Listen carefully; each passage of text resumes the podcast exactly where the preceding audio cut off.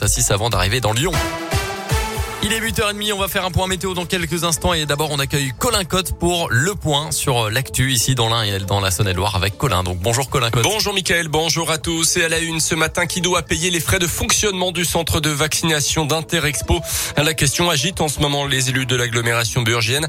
La somme totale s'élève à 600 000 euros entre les charges de personnel, la location d'Interexpo et les achats de fournitures diverses.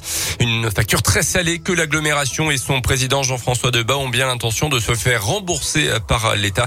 On l'écoute. D'abord, j'ai indiqué à la préfète de l'Ain qui, elle, n'a pas les crédits. Donc, euh, c'est pas elle qui est en cause depuis le début que nous demanderions le règlement de cette facture. J'ai saisi euh, la ministre de la fonction publique et le premier ministre Jean Castex lorsque nous l'avons rencontré à Blois au début euh, du mois de juillet avec la Fédération des villes de France. Toutes les villes qui ont un vaccinodrome sont dans la même situation. Et aujourd'hui, des négociations sont engagées au niveau euh, national entre les associations d'élus et le gouvernement. Je le dis très tranquillement. Tout le monde a joué le jeu. Tout le monde a fait le travail. On n'a pas demandé euh, de signer des devis avant de faire le job. Maintenant, l'État doit rembourser les collectivités locales. L'État doit assumer cette politique de santé publique et il n'y a pas de raison que le contribuable local paye 600 000 euros pour le centre de vaccination. Jean-François Debat espère qu'une décision soit prise dans les prochaines semaines et qu'un remboursement soit effectif d'ici la fin de l'année.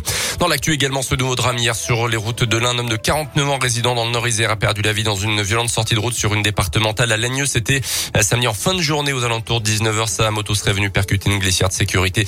Le médecin du SAMU n'a pu que constater le décès de ce père de famille de deux enfants. Selon le progrès, un radar fixe avait été installé dans le secteur, mais l'appareil avait été incendié il y a quelques semaines.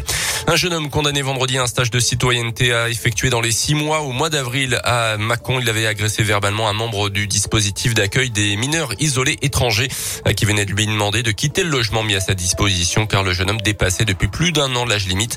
Des passants avaient dû intervenir lors de cette altercation à la barre. Le prévenu a nié les faits, se disant être lui-même victime d'une agression. À retenir également la semaine mondiale de l'allaitement maternel qui démarre aujourd'hui jusqu'à vendredi. Les professionnels de la protection maternelle et infantile du département de l'Ain organisent dans 12 communes des événements gratuits autour du jeune enfant et des parents. Retrouvez le programme sur le site internet du département 1.fr. Dans l'actu également, six jours après le scandale concernant la révélation de la pédocriminalité dans l'église catholique française, trois personnalités lancent aujourd'hui un appel à la démission collective des évêques. Le cofondateur de l'association La Parole Libérée, François Deveau, Christine Pedotti du magazine Témoignages chrétiens et la théologienne Anne Soupa qui s'était fait connaître en étant candidate à l'archevêché de Lyon. Un métier toujours réservé aux hommes. La blague n'a pas vraiment fait rire les policiers de Marseille. La semaine dernière, un jeune homme a présenté le pass sanitaire d'Emmanuel Macron à l'entrée du plus grand hôpital de la ville. Il venait pour une consultation.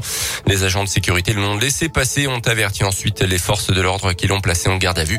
Il a expliqué vouloir juste rigoler. Il s'en est tiré avec une amende de 135 euros. Les sports avec le foot et les Bleus vainqueurs de la Ligue des Nations hier soir. Victoire 2-1 contre l'Espagne en finale. Menée au score, l'équipe de France a réagi grâce à un super but de Karim Benzema avant de doubler la mise par Kylian Mbappé.